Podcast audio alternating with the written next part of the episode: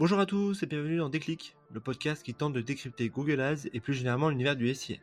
Je suis Jeremy Lacoste, consultant SIA depuis plusieurs années et j'aurai le plaisir d'aborder une fois par semaine une problématique search. Sans langue de bois mais toujours avec bienveillance, l'ambition au cours de chaque épisode est de déconstruire les mythes autour de Google Ads, une plateforme qui vient de fêter ses 20 ans, en partageant mes échanges, lectures et retours d'expérience. Pour ce 17e épisode, je souhaiterais commencer une série de podcasts sur les stratégies d'enchères en commençant par la mère de toutes, le CPC manuel.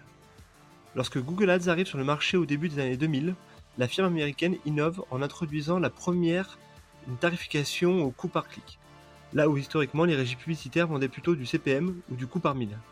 Depuis, comme vous le savez, c'est le nouveau standard de l'industrie. Néanmoins, depuis 5 à 6 ans, de nouvelles stratégies d'enchères sont désormais activables, que ce soit le target CPA ou le ROAS. De quoi créer aujourd'hui un clivage dans l'univers du SIA entre ceux qui défendent le modèle historique du CPC manuel et ceux qui promeuvent la bascule vers des modèles de smart bidding. Aujourd'hui, concentrons-nous sur les impacts d'un pilotage au CPC manuel. Allez, je compte les points. L'argument numéro 1 de ceux qui défendent le modèle au CPC manuel est le fait de conserver la maîtrise sur l'ensemble des paramètres de diffusion des campagnes. En effet, grâce à ce modèle, vous allez être en capacité d'ajuster jusqu'au niveau mot-clé les coûts par clic unitaires et ainsi avoir une approche très fine. Pour rappel, l'enchère minimale est de 1 centime et il n'y a pas de maximum.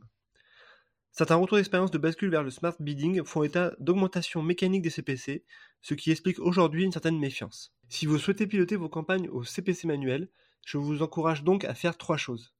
Optimiser le quality score de vos top mots-clés pour éviter de payer trop cher, contrôler chaque jour l'évolution de vos CPC et votre taux d'impression afin de vérifier que vous diffusez bien, et enfin, faire des exclusions de mots-clés.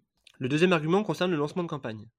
Lorsque vous lancez une nouvelle campagne ou un nouveau produit, c'est-à-dire lorsque vous êtes en situation de ne pas avoir d'historique qui peuvent alimenter vos algorithmes, la stratégie d'enchère au CPC manuel peut s'avérer utile puisque le jeu de données utilisé sera celui de Google Ads qui a l'historique des enchères sur votre univers de mots-clés. Je rappelle qu'aucun prérequis n'est nécessaire pour lancer une campagne au CPC manuel, c'est donc idéal pour tester le marché. Dans ce cas-là, je vous recommande alors d'être plutôt prudent avec des CPC relativement bas que vous pourrez ensuite dégrader pour aller chercher plus de volume. Enfin, le troisième argument concerne le tracking.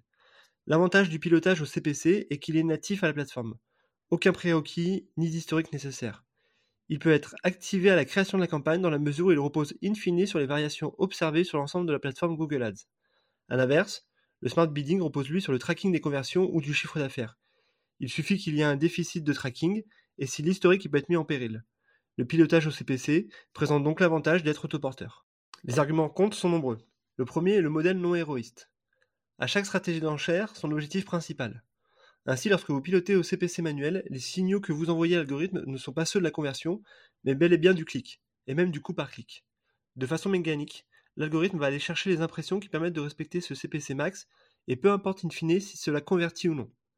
Or aujourd'hui, avec les micro-conversions, les conversions, ou encore les conversions online et offline, c'est peut-être dommage de ne pas profiter de toute cette donnée pour avoir une approche à la performance de vos campagnes.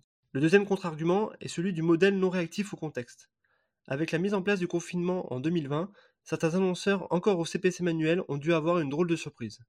Le contexte changeant, ils ont dû s'adapter de façon manuelle aux nouvelles dynamiques de clics, et dans ce cas-là, difficile d'anticiper les augmentations ou baisses.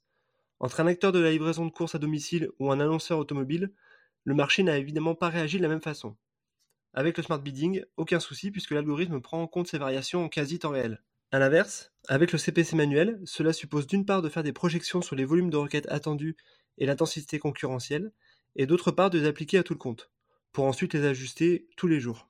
Et enfin, le troisième argument est l'aspect chronophage de la chose. Avec un pilotage au CPC manuel, vous devez dans un premier temps définir des CPC max différentiels par mot-clé. Pour ce faire, vous pouvez soit vous aider des outils type SEMrush ou Google Keyword Planner, soit des recommandations de l'outil Google. Une fois les CPC manuels intégrés, tout l'enjeu sera ensuite de les faire évoluer à la hausse ou à la baisse en fonction des performances constatées. Très vite, cela peut devenir un travail fastidieux même si la mise en place de règles automatiques peut vous accompagner. Autre astuce, vous pouvez aussi définir l'enchère au niveau ad group, peut-être plus simple à gérer. Pour contrer ces effets de bord, Google propose depuis plusieurs années l'optimiseur de CPC ou l'ICPC. C'est-à-dire que nous laissons le soin à l'algorithme de faire varier les CPC que nous avons définis en fonction de la probabilité de conversion. Le prérequis, 15 conversions réalisées dans un périmètre de 30 jours. Avec cette bascule au ICPC, l'annonceur gagne en réactivité et en pilotage héroïste, ce qu'il perd en contrôle dans la mesure où le CPC pourrait être de façon ponctuelle largement supérieur au CPC max que vous avez déterminé.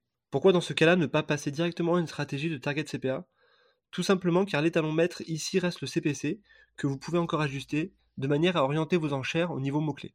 Voilà, ce 17ème épisode touche déjà à sa fin, j'espère que vous avez eu le déclic. Comme toujours, je suis preneur de vos retours ou feedback en commentaire ou par message privé sur LinkedIn. D'ici là, prenez soin de vous, et si vous me cherchez, vous savez où me trouver, sur Google bien sûr. Allez, à la prochaine